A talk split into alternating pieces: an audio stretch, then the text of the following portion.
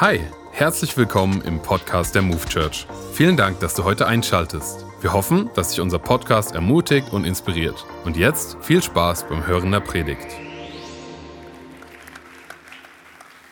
Wir dürfen heute durchstarten in eine neue Predigtreihe.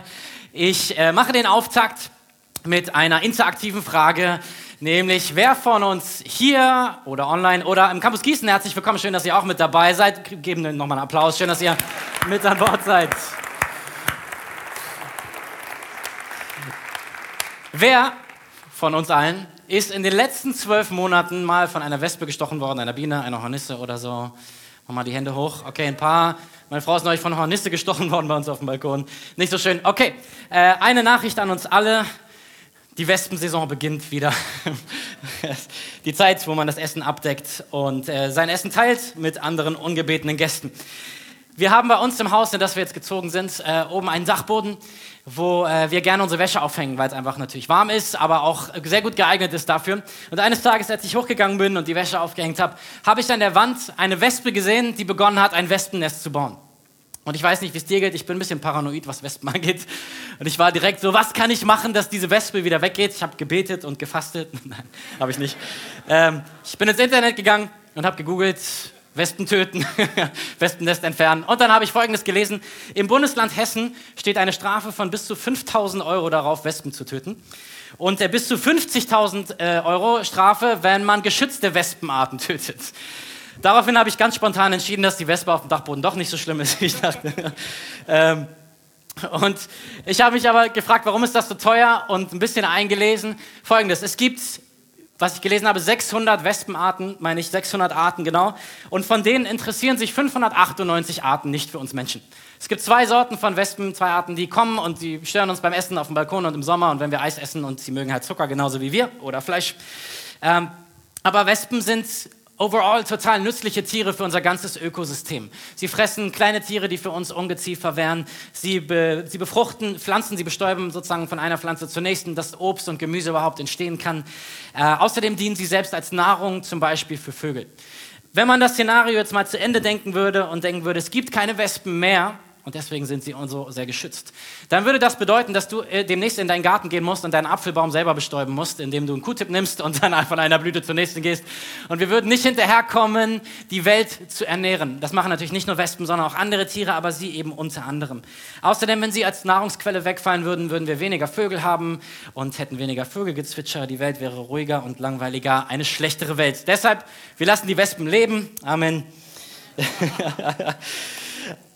was Normales in der Welt.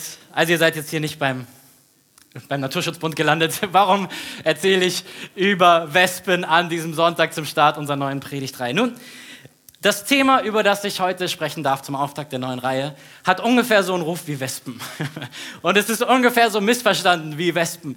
Menschen verstehen oft nicht die Nützlichkeit dieser Sache äh, und stattdessen versuchen sie das um jeden Preis zu vermeiden. Sie haben das Gefühl, dass diese Sache eigentlich wie eine Krankheit ist, die man irgendwie, wenn es geht, vermeiden muss oder wenn man in sie hineingerät, möglichst schnell wieder hinauskommen muss. Es ist eine, eine Sache, vor der manche Menschen Angst haben, wo sie sich gefährdet sehen. Ich sag mal, warum ich Wespen nicht mag, ist, weil ich als Kind in die Lippe gestochen wurde von der Wespe, als ich was getrunken habe. Und wahrscheinlich wurden viele von euch auch schon mal gestochen. Ich habe gesehen, dass sie mir Schmerzen zugefügt haben. Und ich habe gesehen, dass sie auch anderen Schmerzen zugefügt haben. Das Thema, über das ich heute spreche, ist für den einen oder anderen auch mit Schmerz verbunden. Und deswegen ist es ein Thema, was wir zu meiden versuchen manchmal und um das wir versuchen, einen großen Bogen zu machen. Um welches Thema geht es? Worüber möchte ich heute sprechen? Es geht um Single sein. Singles. Die ersten jubeln. Single, Untertitel und glücklich, Fragezeichen. Vielleicht bist du super glücklich als Single. Dann sage ich dir weiter so, du bist genau auf dem richtigen Weg. Herzlichen Glückwunsch und wir lieben dich und wir freuen uns mit dir. Aber wenn du sagst, irgendwie, ich struggle damit, Single zu sein, dann möchte ich dir sagen, diese Predigt ist für dich und ich glaube, dass Gott dir etwas sagen möchte. Und wenn du kein Single bist, weil du verheiratet bist, möchte ich dir sagen, diese Predigt ist für dich, weil Gott dir etwas sagen möchte. Äh, es gibt viele Dinge, die wir darüber lernen können, was Gott zu Singles gesagt hat, die genauso für uns gelten, wenn wir verheiratet sind. Und ihr werdet merken, dass ihr heute auch durchaus häufiger vorkommt als verheiratete Menschen. Single sein ist manchmal gefühlt wie so ein Schimpfwort oder so. so du bist Single, oh, das tut mir leid. So. Wir haben manchmal Angst, ohne Partner, ohne Partnerin zu sein. Wir fühlen uns unvollständig und so ganz unterbewusst vermitteln wir Menschen eigentlich auch, dass sie unvollständig sind, wenn sie keinen Partner, keine Partnerin haben. Äh, das passiert auch in Kirche, wenn man spätestens ab dem vollendeten 18. Lebensjahr gefragt wird, wann man denn eigentlich vorhat zu heiraten. Wenn man über 30 ist und noch unverheiratet, wird man immer schräger angeschaut, äh, wie ein Alien, und äh, irgendwann fragen sich die Leute, was ist eigentlich falsch mit dir? so. ähm, du weißt schon, dass deine biologische Uhr tickt. So, und äh, was auch immer man dann so hört, wir sind ja als Church eine große Familie. Das bedeutet, wir sind sehr daran interessiert, was im Leben der anderen Person los ist. Äh, ich habe festgestellt, dass wir als verheiratete Menschen so ein bisschen unseren Sinn für Romantik in denen weiterleben, die noch nicht verheiratet sind. Und immer so genau ein Auge darauf haben, wer eventuell am Anbahnen ist und sich kennenlernt. Ihr lacht, aber ihr wisst ganz genau, dass es so ist. äh, und so sagen viele auch von uns und sicher auch mal ich selbst Dinge, die einfach unsensibel sind. Und die Singles ein Gefühl geben von, du bist nicht gut genug, du bist unvollständig, an dir ist was falsch. Und äh, du könntest jetzt sagen, du hast ja leicht reden. Du standst hier gerade mit deiner schwangeren Frau vorne, du bist verheiratet, ihr erwartet ein Kind. Äh, das ist doch bei dir alles super in deinem Leben. Ich möchte dir ganz kurz schon mal anteasern und später in der Predigt fortsetzen, dass das nicht immer so war. Ich bin jetzt 38 Jahre alt, geheiratet habe ich vor vier Jahren, also mit 34. Ähm, und ich bin vorher durch eine ganze Menge Zerbruch gegangen, was das Thema Beziehungen angeht und auch meine Beziehung zu mir selbst und zu Frauen. Und äh, ich war auch in meinen 20ern schon mal in einer Beziehung, die so ernsthaft war, dass wir verlobt waren, die ist auseinandergegangen, sie ist zerbrochen. Ich stand am Ende mit auch einem Scherbenhaufen da und musste gucken, was ich damit mache. Und ich habe Fehler gemacht, von denen ich möchte, dass du sie vermeidest. Deswegen spreche ich da gerne heute drüber. Ich habe mir nicht die Zeit genommen, selber heil zu werden und habe Dinge aus dieser Zeit mitgenommen in äh, nächste Beziehungen und habe damit auch weitere Probleme mit nicht nur mir gebracht, sondern auch meiner jetzigen Frau. Ich erzähle euch ein bisschen später, wie es weitergeht, das nur um anzuziesern, weil manchmal kann man ja so das Gefühl haben, der, also der ist ja verheiratet, der weiß nicht, wie es mir geht. Ich möchte sagen, ich glaube schon, dass ich äh, zumindest ein bisschen weiß, wie es dir gehen kann.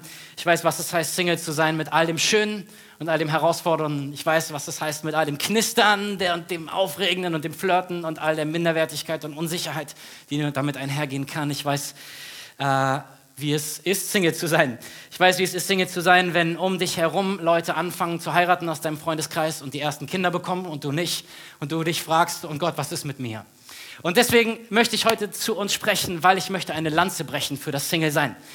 Du hast kein Problem, wenn du ein Single bist, sondern du bist in einer Phase, in der Gott so viel Gutes für dich hat und dich so sehr segnen möchte. Und wir werden in der Bibel sehen, dass es etwas Großartiges ist, Single zu sein. Du bist nicht krank, du hast kein Problem, du bist Single und Gott hat sehr viel Segen und sehr viel Gutes für dich. Ihr müsst nicht nur mir glauben, sondern wir schauen jetzt in die Bibel. Und äh, wir werden mal schauen in den ersten Korintherbrief, in das, was der Apostel Paulus einer Kirche in Korinth in Griechenland schreibt. Ich möchte, dass ihr in allem, was ihr tut, von den Sorgen dieses Lebens frei seid. Ein unverheirateter Mann kann seine Zeit ganz für die Sache des Herrn einsetzen und darüber nachdenken, wie er ihm Freude machen kann. Für einen verheirateten Mann ist das sehr viel schwerer.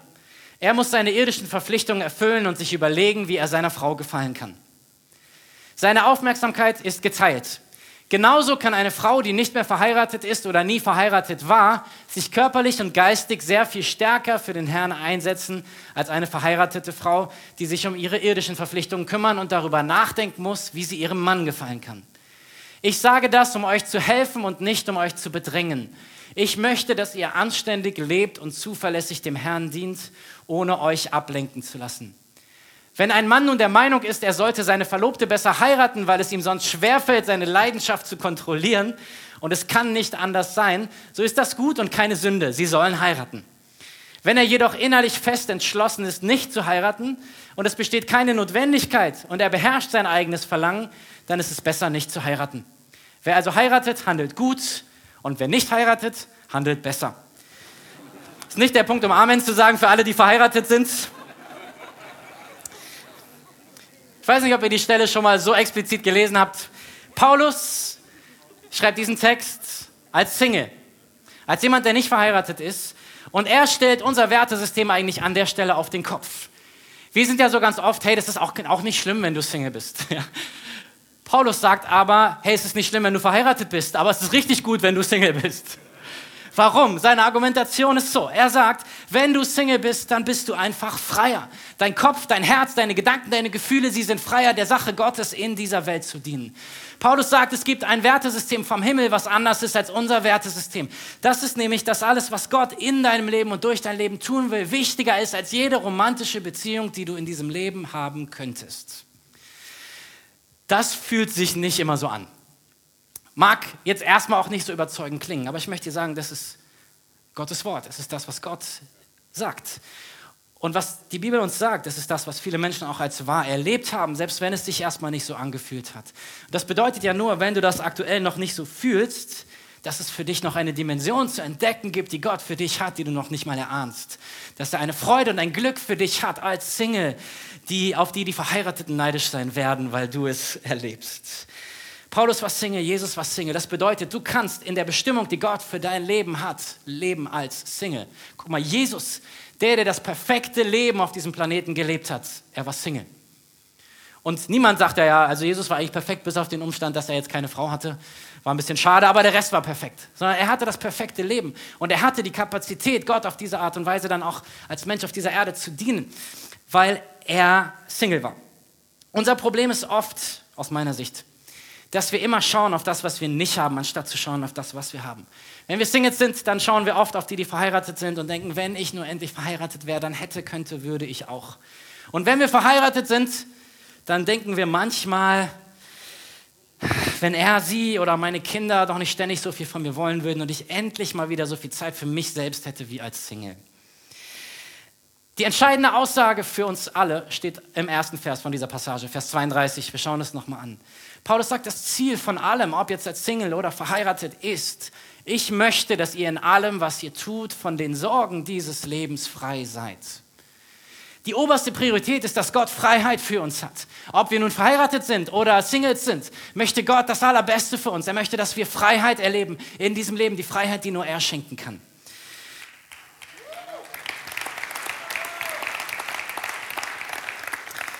Und wenn du Single bist, möchte ich dir von Herzen sagen, es ist nichts falsch an der Season, in der du bist. Es ist nichts falsch an dir. Du bist am richtigen Ort zur richtigen Zeit und den Segen Gottes in deinem Leben zu erleben und in seiner Berufung zu leben. Wir wollen dir sagen, dass wir dich von Herzen lieben als Kirche und dass wir so dankbar sind für dich. Weißt du was? Wir werden so aufgeschmissen in dieser Kirche ohne Singles, die eine Unmenge an Zeit investieren, dass wir diese Kirche so bauen können, wie wir sie bauen. Und ich finde, das ist einen Dank wert.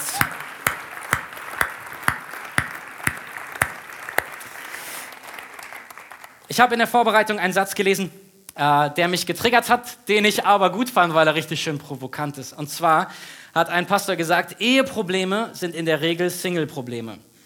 Eheprobleme sind in der Regel Single-Probleme. Was bedeutet das? Viele von uns haben sich zu wenig Zeit genommen, als sie Singles waren, um ihre Beziehung zu Gott so zu bauen, dass sie zu heilen und stabilen Persönlichkeiten werden und in heilen und stabilen Ehen leben können. Stattdessen gehen wir verletzt und manchmal auch durcheinander und instabil und verletzt aus vergangenen Dingen in Beziehungen hinein und rushen in die nächste Phase und laden unsere Herausforderungen gleichzeitig noch einer weiteren Person auf, mit der wir jetzt in Beziehung treten.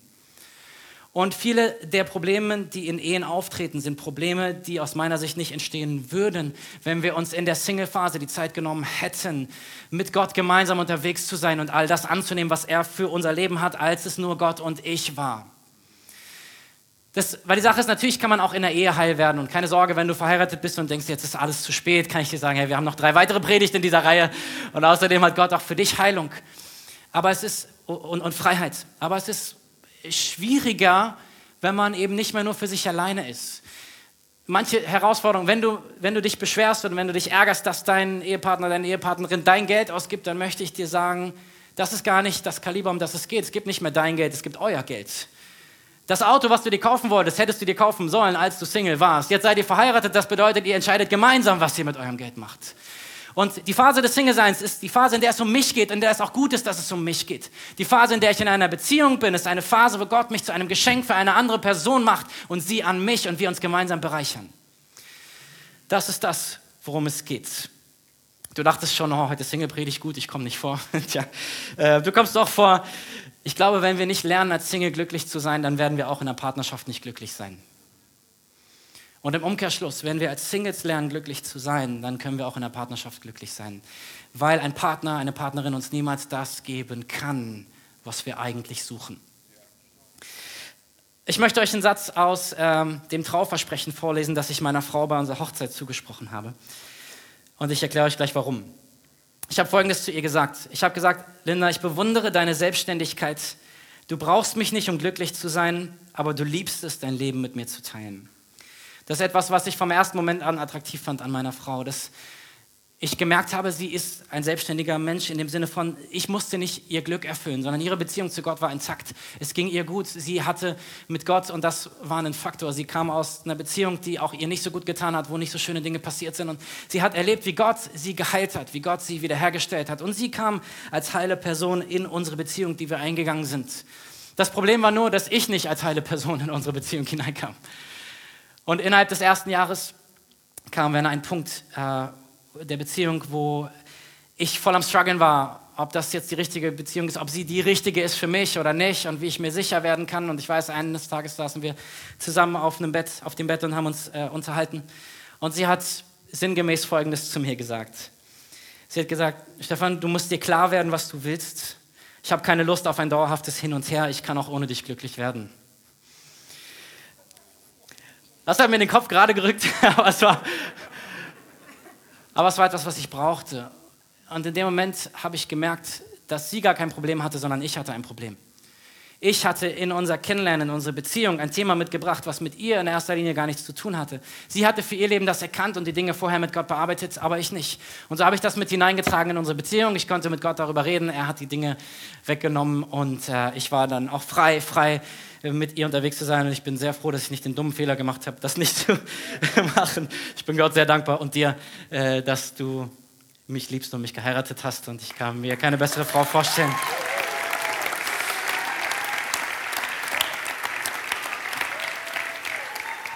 Warum erzähle ich das, wenn es um Single-Sein geht, um jetzt doch wieder zu sagen, besser wärst du hättest einen Partner, eine Partnerin? Nein, ich wollte, ich möchte mit dem Beispiel hervorheben, dass meine Frau wusste, wer sie ist und wer sie nicht ist. Und sie war nicht bereit, sich zu verbiegen für mich. Sie war nicht bereit, auch sich unterkriegen zu lassen, emotional von dem, wo ich in meinen Stimmungen am Schwanken war. Sondern sie wusste, wer sie war und sie stand fest in dieser Identität. Und glaub mir, das macht dich attraktiver, als wenn du irgendwie eingehst und irgendwelche faulen Kompromisse machst. Und das möchte ich von, ich von ganzem Herzen an alle Singles sagen. Macht keine faulen Kompromisse nur, um in Partnerschaft zu kommen. Verkauft euch nicht unter Wert. Ihr seid so sehr geliebt. Ihr seid so, Gott hat euch so viel mitgegeben. Und es ist es nicht wert, die Perlen vor die Säule zu werfen, um mal mit der Bibel zu sprechen. Es ist wichtig, dass du deinen Wert verstehst als Single und nicht einfach nur dich versuchst, aus dieser Single-Phase rauszuretten, weil du denkst, das wäre falsch, sondern ich möchte dich einladen zu verstehen, dass Gott dir in dieser Phase noch mehr von deinem Wert zeigen möchte und dir noch mehr Freude und noch mehr Zufriedenheit geben möchte. Ich glaube, ein Grund, warum äh, wir als Singles dann manchmal unglücklich sind, ist, dass wir verschiedenen Mythen aufsitzen, aufgesessen sind. Ich habe äh, drei Luftballons mitgebracht, beziehungsweise die Hanna hat sie vorbereitet. Vielen Dank dafür. Jeder dieser Ballons steht für einen Mythos. Und wir fangen mal mit dem blauen Ballon an. Mythos Nummer eins ist, mein Single-Sein ist ein Makel, den eine Beziehung beheben wird. Darüber habe ich jetzt schon einiges gesagt. Ähm, ich sag mal so, alle Dating-Plattformen sorgen dafür, dass du genau das fühlst. Aber sie verdienen auch ihr Geld mit dir. Muss auch mal gesagt sein. Das heißt, dieses Gefühl von, ähm, ich, bin, ich bin fehlerhaft, weil ich nicht in einer Beziehung bin, ist eine, die natürlich auch gepusht wird von unserer Gesellschaft. Vielleicht auch von guten meinenden Menschen, die auf dich zukommen und mit Sprüchen dir Druck machen. Äh, Mythos Nummer eins. Also, wenn ich nicht mehr Single bin, dann ich endlich, bin ich endlich nicht mehr fehlerhaft. Nummer zwei, der orangene Ballon auch ein schöner Mythos. Wenn ich verheiratet bin, werde ich immer und überall den besten Sex der Welt haben. Die Verheirateten lachen schon. Denn schließlich habe ich dann immer Lust und Zeit für Sex und auch meine Partnerin hat immer Lust und Zeit auf Sex, wann immer, was auch immer passiert. Amen, genau. und äh, alle Themen und Probleme, die ich im Bereich von Sexualität vor der Ehe hatten, die werden puff gelöst in dem Moment, wo wir vor dem Altar stehen und sagen, ja, ich will. Das Problem, was wir hatten mit Pornosucht, mit Pornografieabhängigkeit vor der Ehe, wird sich damit erledigt sein, dass wir endlich einen Partner, eine Partnerin haben, mit dem oder der wir schlafen können. Mythos Nummer zwei. Mythos Nummer drei, der grüne Ballon. Ich kann nur glücklich sein, wenn ich einen Partner, eine Partnerin habe. Wenn endlich diese eine Person kommt, die die Leere in mir füllt, die ich fühle.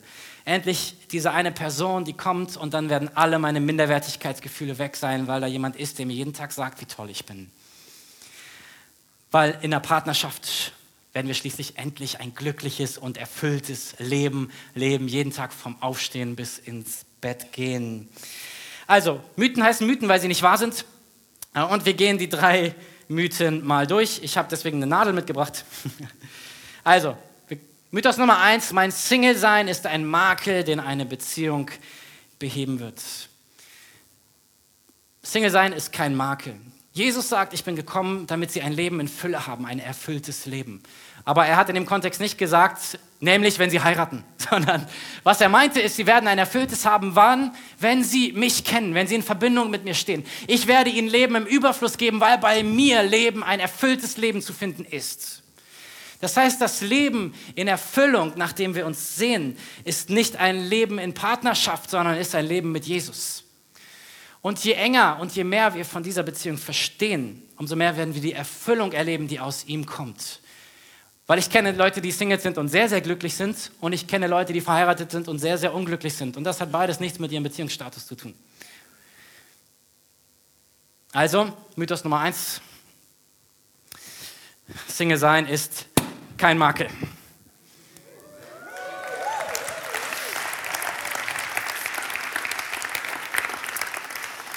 Kommen wir zum Thema Sex. Wir werden noch eine ganze Predigt in unserer Reihe zum Thema Sex haben, dürft ihr euch darauf freuen. Äh, heute nur mal so kurz gestrichen, äh, gestriffen. Die äh, Verheirateten, habe ich gesagt, haben ja auch schon äh, gegrinst bis gelacht. Ähm, in einer Ehe hast du nicht immer Lust und Zeit für Sex. Und selbst wenn du Lust und Zeit hast, heißt es noch lange nicht, dass die andere Person es auch hat. Und ähm, gerade im Bereich von Sexualität merkt man häufig erst dann in Ehe, dass man Themen mit hineingebracht hat in die Ehe und man sich auf einmal mit ganz neuen Dimensionen seines Körpers und von Sexualität auseinandersetzen muss, wo man gar nicht geahnt hatte, dass man sich mit ihnen auseinandersetzen müsste.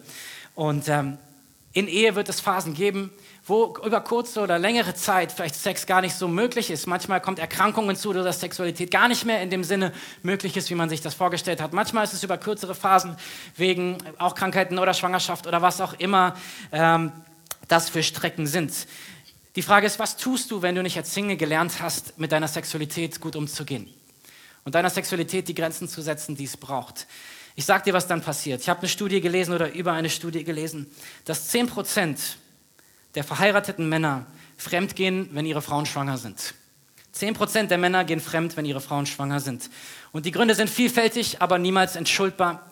Oftmals haben Männer schlicht und ergreifend, aber nicht nur Männer, ist jetzt nicht Männer sind Schweine, sondern also aber oftmals haben gerade jetzt in diesem Kontext Männer nicht gelernt, ihre Sexualität zu kontrollieren, sondern sie werden kontrolliert von ihrer Sexualität.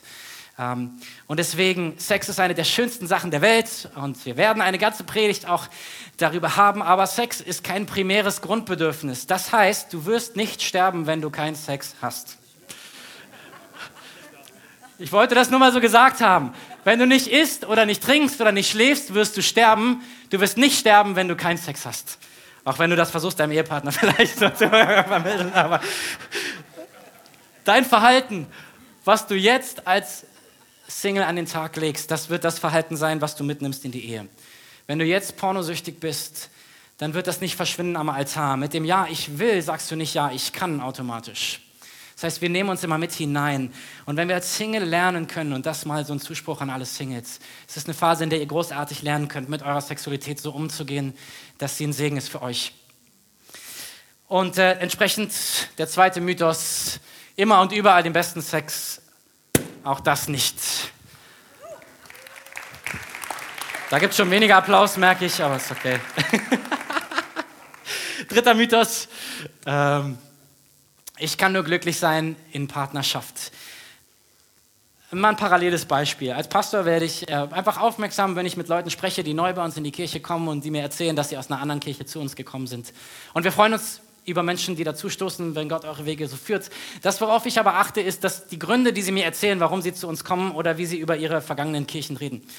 Und äh, wenn Sie ähm, mir sagen, dass Sie in den letzten drei Jahren in zehn verschiedenen Kirchen waren und überall das gleiche Problem aufgetreten ist, dann habe ich einen Verdacht, nämlich dass das Problem möglicherweise auch etwas mit Ihnen zu tun haben könnte. Nämlich, dass Sie ein Problem auch mit sich bringen, überall dort, wo Sie hingehen. Das gleiche ist wahr für Ehe. Ehe heilt die Probleme, die wir in uns haben, nicht nur, weil wir auf einmal mit jemand anders zusammen sind. Im Gegenteil, wir tragen unsere Probleme in die Partnerschaft mit hinein und machen sie zu einem Problem einer Person, die eigentlich dafür gar nichts konnte. Ähm, und entsprechend ist es eben nicht so, dass wir automatisch glücklich sind, wenn wir in Partnerschaft sind, sondern glückliche Menschen werden auch in glücklichen Partnerschaften leben. Partnerschaft macht uns nicht glücklich. Und das ist wichtig zu verstehen, dass dieser Weg so rum ist. Und wenn wir glauben, dass ein Partner die Leere in unserem Herzen füllen kann, dann liegen wir falsch. Und dann mal ganz provokant gesagt, suchen wir nicht Partnerschaft, sondern einen Therapeuten. Partnerschaft bedeutet, ich verschone euch heute nicht, Partnerschaft bedeutet, dass zwei Menschen als ein Geschenk zusammenkommen. Weil man könnte sich jetzt ja fragen, okay, wenn, wenn nicht das, und den dritten Mythos lassen wir jetzt auch noch platzen, wenn nicht das, warum, ja, Warum sollte ich dann in Beziehung gehen? Nun, lass mich an folgendem Beispiel festmachen. Ähm, wenn wir in der Ehevorbereitung sind mit Paaren, dann sagen wir ihnen gerne, also meine Frau und ich, wenn wir in der Ehe zusammenkommen oder in einer Partnerschaft, dann bringst du vier Schwächen mit und ich bringe vier Schwächen mit. Und ähm, manchmal denkt man dann, okay, es addiert sich dann haben wir acht Schwächen. Aber die Sache ist, wenn man heiratet, ist nicht Addition, sondern Multiplikation. Das heißt, es ist vier mal vier und es ist 16. Vorher hatte ich vier Schwächen, jetzt habe ich zwölf mehr. Okay, nicht vier mehr. Und das ist etwas, was uns äh, vielleicht noch auf den letzten Punkt bezogen wichtig ist, dass wir das verstehen, dass Partnerschaft uns nicht automatisch glücklich macht, weil wir eben nicht nur zusammenkommen mit unseren Schwächen einfach und die dann da sind, sondern die verstärken sich im schlimmsten Fall gegenseitig. Der positive Fall und deswegen ist das Partnerschaft etwas Schönes. Wenn wir heile Menschen sind, die Stärke hineinbringen, die sich ergänzen, die geheilte Herzen haben, dann multiplizieren sich die Stärken, die wir haben und wir machen uns besser und wir bringen uns voran und wir treiben uns weiter hinein in die Dinge, die Gott hat für uns in einer positiven Art und wir setzen etwas frei, auch in unser gegenseitiger Leben, weil wir einander nicht brauchen, um glücklich zu sein, sondern glücklich sind und einander segnen können. Und das gilt eben für alle. Und deswegen ist Partnerschaft auch erstrebenswert, aber glücklich kann man eben sein, ob mit oder ohne Partnerschaft. Wie kann ich es dann richtig machen? Also wie kann ich denn dann gesund sein? Wie kann ich ähm, glücklich sein als Single, als Verheirateter? Nun, wir schauen mal auf die Worte dessen, der am allerbesten weiß, wovon er redet, weil er dieses Universum gemacht hat. Wir schauen mal, was Jesus sagt zum Thema Beziehungen. Ist einer der bekanntesten Stellen äh, von dem, was Jesus so gesagt hat in seinem Leben hier auf der Erde. Einer der Schriftgelehrten stand dabei und hörte dem Gespräch zu. Er merkte, wie gut Jesus geantwortet hatte, deshalb fragte er ihn, welches von allen Geboten ist das Wichtigste? Und Jesus antwortete, das wichtigste Gebot ist dies, höre, o Israel, der Herr, unser Gott, ist der einzige Herr. Und du sollst den Herrn, dein Gott, von ganzem Herzen, von ganzer Seele, mit all deinen Gedanken und all deiner Kraft lieben und das zweite ist ebenso wichtig, liebe deinen Nächsten wie dich selbst. Kein anderes Gebot ist wichtiger als diese beiden. Wie kann ich ein erfülltes Leben leben? Indem ich dem hier folge indem ich die Beziehungsebenen, die ich habe, in der Art und Weise baue, wie Gott sie sich vorstellt. Er sagt, alles, was ich jemals den Menschen an Regeln und Gesetzen mitgegeben habe, damit sie gut, ein gutes Leben, ein glückliches Leben haben, ist zusammengefasst in diesen Worten, nämlich in den drei Ebenen. Gott und ich. Alles beginnt mit dieser Ebene zwischen Gott und mir. Je mehr ich verstehe, wie Gott mich sieht, was er sieht, wenn er mich anschaut. Umso mehr kann Freude und Glück in mein Leben kommen. Weißt du, dass Gott ein perfekter Gott ist? Er macht keine Fehler und er hat dich geschaffen. Das bedeutet, er sieht Perfektion, wenn er dich ansieht. Und das ist etwas, was aus dieser Ebene von Gott zu uns kommt, dass wir nur bei ihm finden, was wir wirklich suchen. Meine Frau, sie wird mir niemals die Sehnsüchte meines Herzens bis ins Letzte erfüllen können. Und es wäre unfair, das von ihr zu verlangen. Aber mein Gott, er kann es und er will es jeden Morgen neu.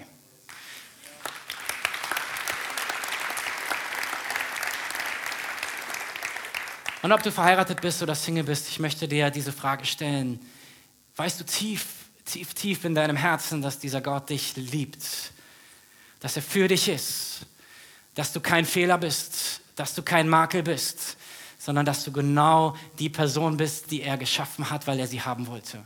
Weißt du das? Weißt du, dass du geliebt bist? Und wenn es nicht so ist, dann hat Jesus für dich eine ganz neue Dimension von Freiheit, die du entdecken darfst in der Beziehung zu ihm.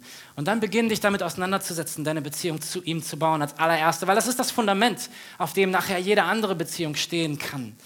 Gott ist derjenige, der Einzige, der unsere Herzen heil machen kann, damit wir als geheilte Menschen ein Segen für andere sein können. Und äh, ich lade dich ein, wenn du merkst, das ist ein Thema für dich, dann sprich das mal an deiner Connect-Gruppe an oder mit jemandem, den du vertraust, der auch mit dir beten kann, mit dir unterwegs sein kann. Komm zu unseren Live-Seminaren, komm zum Encounter oder, oder, oder es gibt eine Menge Angebote, wie wir dir helfen wollen, auch seelsorgerlich äh, gegebenenfalls, wie wir dir helfen wollen, auf dieser Ebene einfach zu wachsen. Ein erfülltes Leben beginnt dort, wo wir erkennen, dass Jesus mehr als genug ist für alles, was ich in diesem Leben brauchen könnte. Ich habe mir vor ein paar Jahren angewöhnt, also ich habe mir ein paar Statements aufgeschrieben von dem, was ich glaube, was von Gott her wahr ist über mein Leben. Und ich spreche sie jeden Morgen laut aus über mir, um mich zu erinnern, was Gottes Wahrheit ist für mein Leben. Und das Erste, was ich jeden Tag ausspreche über mein Leben, ist, ich bin ein geliebtes Kind Gottes, ich bin genug, weil er mehr als genug für mich ist. Ich glaube, das ist die Grundwahrheit, auf die wir uns stellen sollten für unser Leben, für jede Beziehung. Die zweite Ebene, die daraus her hervorgeht, ist ich und andere ich und andere. Singles nehmen manchmal eine Haltung ein, die nicht so gut ist für sie, nämlich so eine Opfermentalität. Überall sind glückliche Pärchen um mich, alle haben jemanden, ich habe niemanden, nicht mal Wespen auf dem Dachboden, ich bin ganz allein und einsam.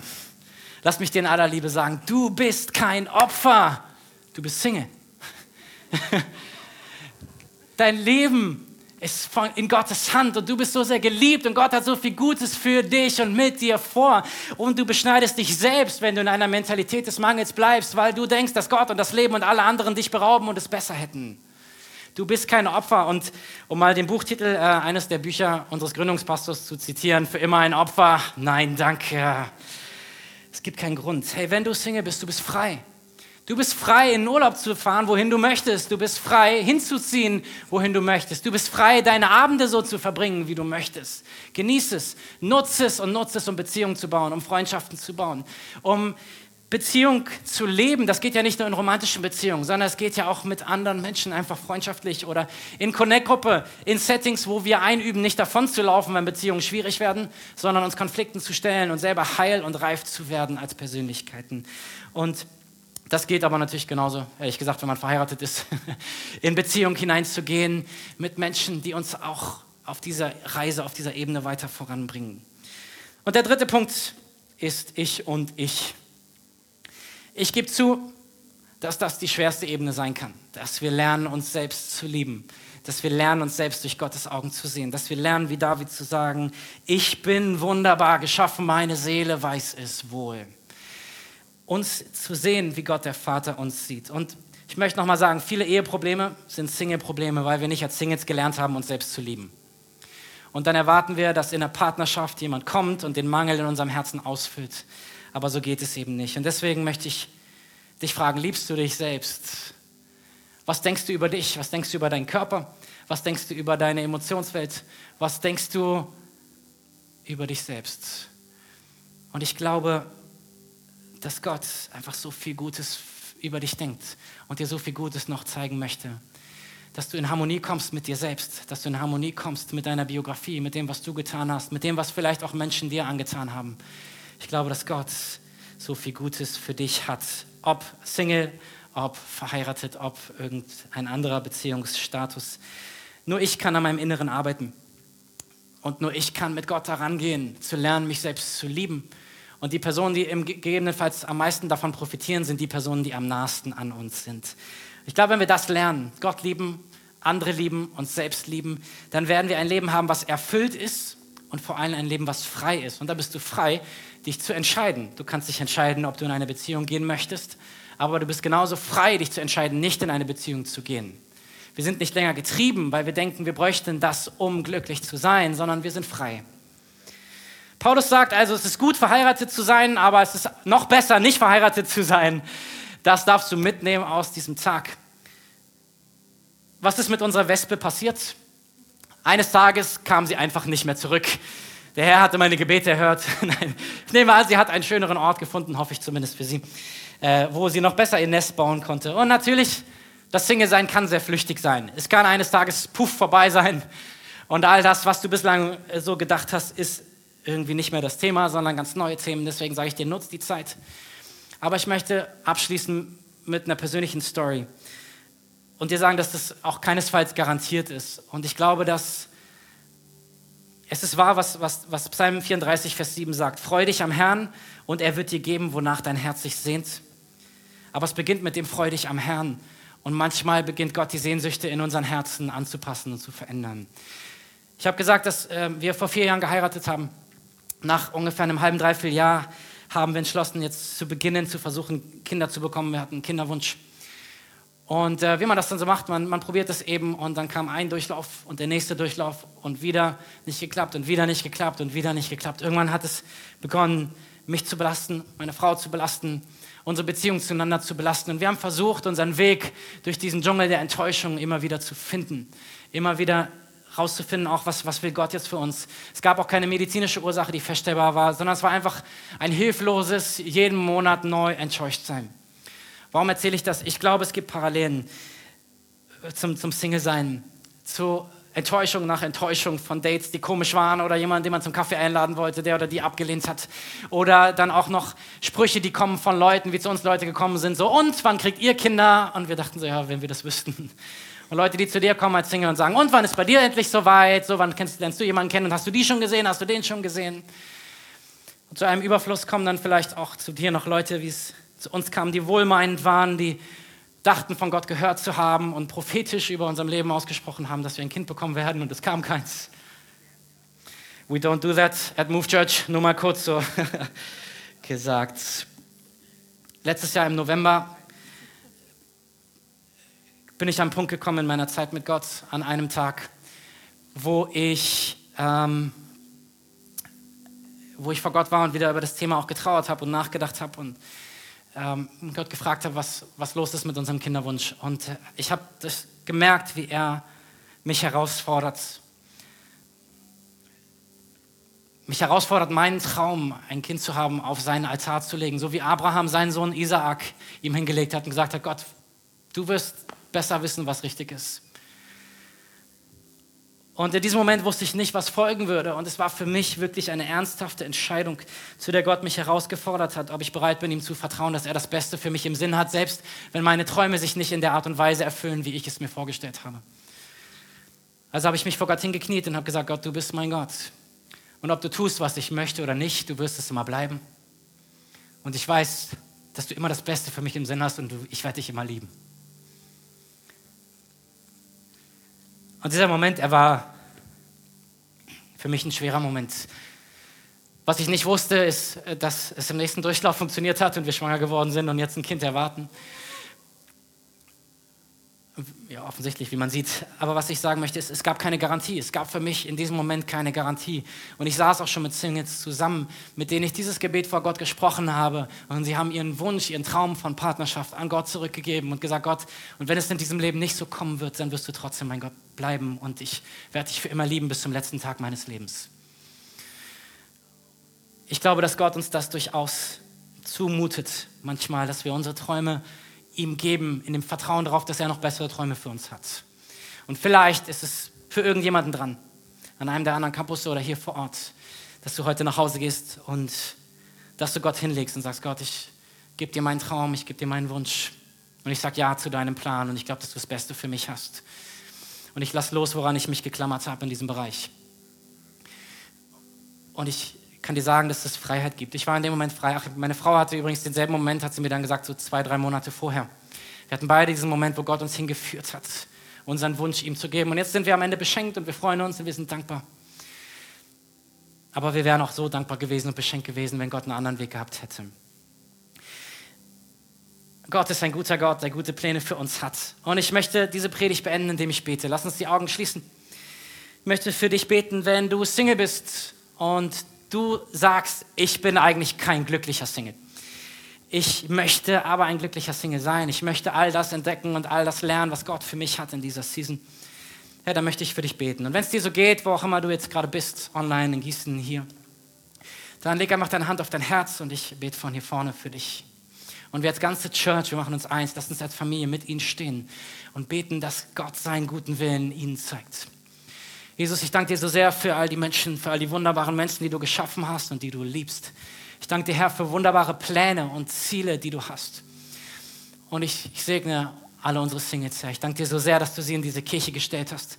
Und ich bete, dass wir so sehr zu einem Segen für sie werden, wie sie für uns werden.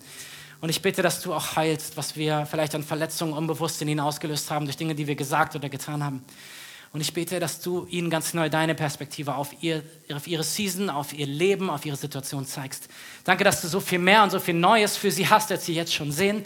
Und ich bete, dass sie in der nächsten Zeit genau das erleben, dass du der Gott bist, der Leben im Überfluss für sie hat, der Freiheit für sie hat, der Heilung für sie hat, der so viel Gutes noch mehr hat, als sie sich jemals vorstellen können.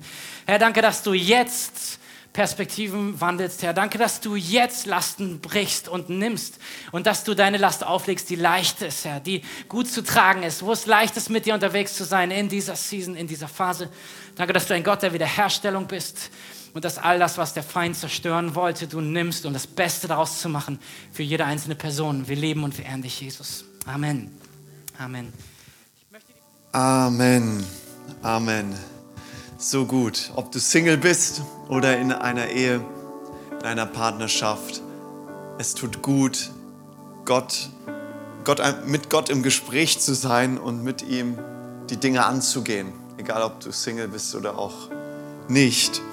Genauso wie du einmal im Jahr zum Zahnarzt gehst, genau so solltest du mindestens, das würde ich dir einfach als Pastor empfehlen, mindestens einmal im Jahr einfach mal so eine Seelsorgesession machen oder einfach mal so zu machen oder zum Encounter gehen, zum Live-Seminar.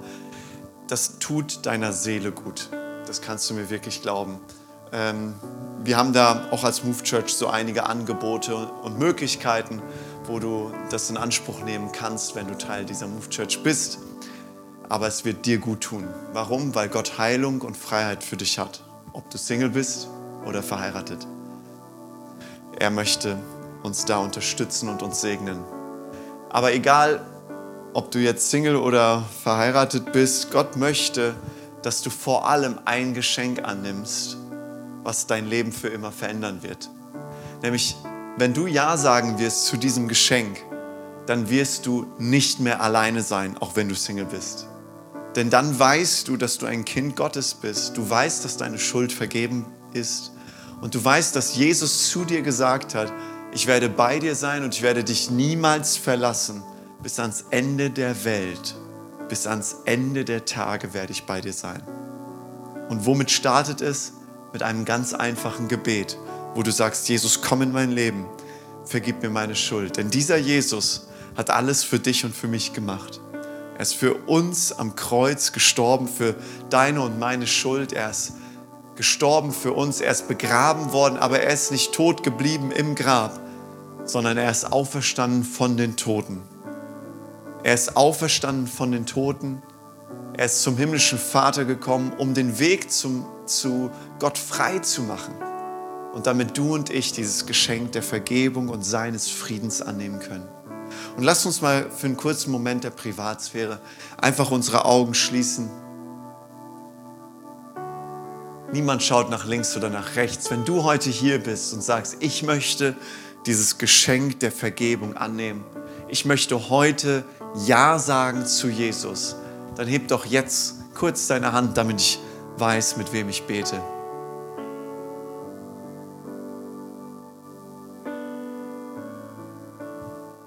Dankeschön. Ist noch jemand hier, der dieses Geschenk der Vergebung einfach annehmen möchte? Dann heb kurz deine Hand.